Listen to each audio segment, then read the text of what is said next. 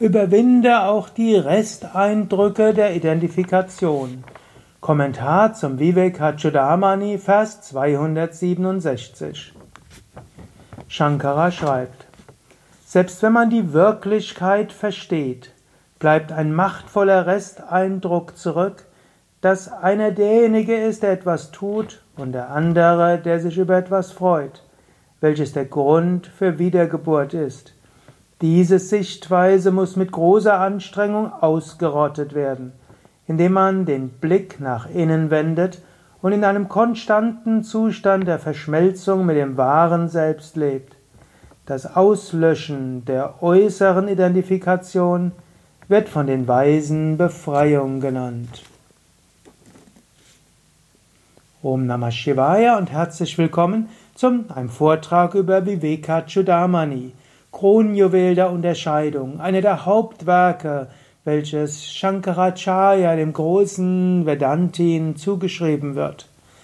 Wir sind inzwischen schon beim 267. Vers.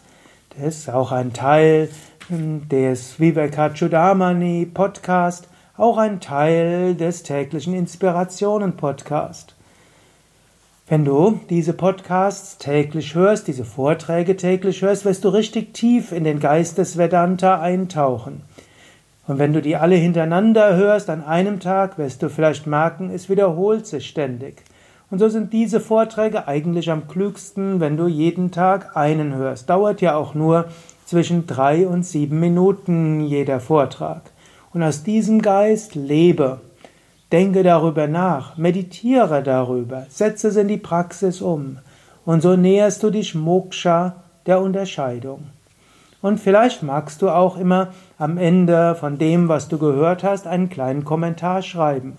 Auf YouTube oder auf Podstar oder auf Podhost oder im Blog oder wo auch immer du diesen Vortrag hörst.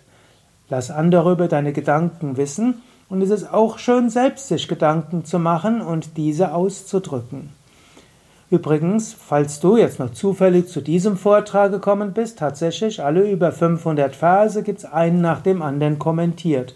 Am einfachsten findest du das, wenn du auf wiki.yoga-vidya.de gehst und dann v-vc Vivekachudamani und von dort kriegst du alle Links für die Vorträge, die Videos, Audios und so weiter.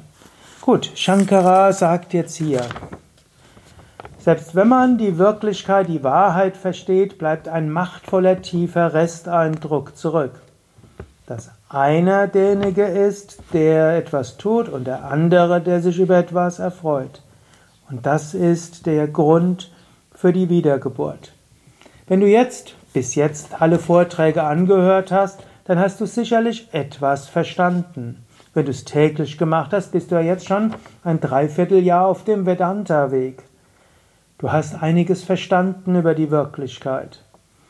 Also, Jnate, selbst wenn erkannt wurde, was Tuni, die Wirklichkeit, Balavati ist immer noch etwas stark, und zwar Vasana. Das heißt, Vasana, die Eindrücke im Unterbewusstsein, Anadi, und zwar ein anfangsloser. Anfangslos, du kannst dich nicht erinnern, wann hat das begonnen, dass ich mich identifiziert habe. Shankara geht ja auch von Wiedergeburt aus, ist also nicht nur in diesem Leben, sondern es begann lange vorher. Und dann denkt man, dass du der Handelnde bist, Kartri.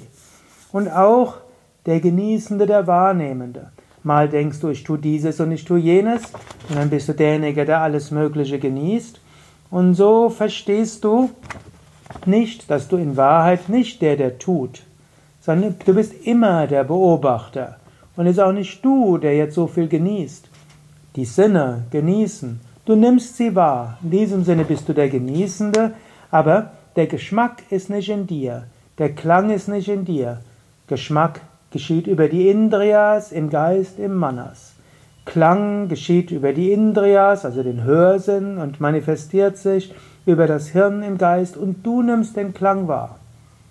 Gedanken sind nicht in dir, Gedanken sind im Manas oder in der Buddhi. Du nimmst sie wahr. Und nicht du tust etwas, die Hände tun etwas oder deine Füße tun etwas und so weiter. Lerne dich nicht zu identifizieren. Also es gibt dort Verschiedenes. Es gibt erstmal die grobe Identifikation zu denken, mir gehört dieses und jenes. Wenn du eben sagst, ich habe so und so viel Geld auf der Bank, das ist unsinnig. Was ist Geld? Eine reine Illusion. Oder du sagst, mir gehört das Auto. Vollkommen unsinnig. Auto kann jederzeit kaputt gehen. Du hast, es, du hast keine Kontrolle darüber. Oder wenn du sagst, oh, mir gehört mein Haus.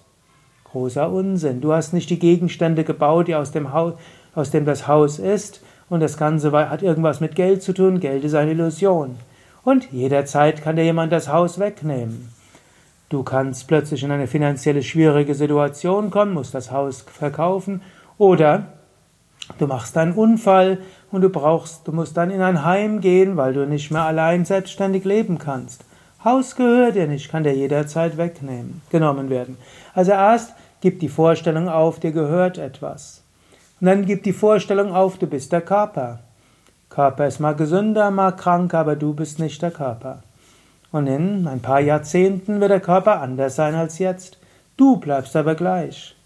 Du bist auch nicht die Emotionen, Emotionen kommen und gehen. Du bist nicht die Gedanken, Gedanken kommen und gehen. Also, das ist etwas, was oft leichter fällt, sich nicht zu identifizieren mit dem, was man an scheinbaren Besitztümer hat, etwas schwerer ist, sich mit dem, nicht mit dem zu identifizieren, was gemeinhin als Ich genannt wird, Körper und Psyche und Temperament und Fähigkeiten, Wünsche und so weiter. Und dann noch schwieriger ist zu wissen, ich bin nicht der Handelnde. Ich bin Akatri, nicht der Handelnde.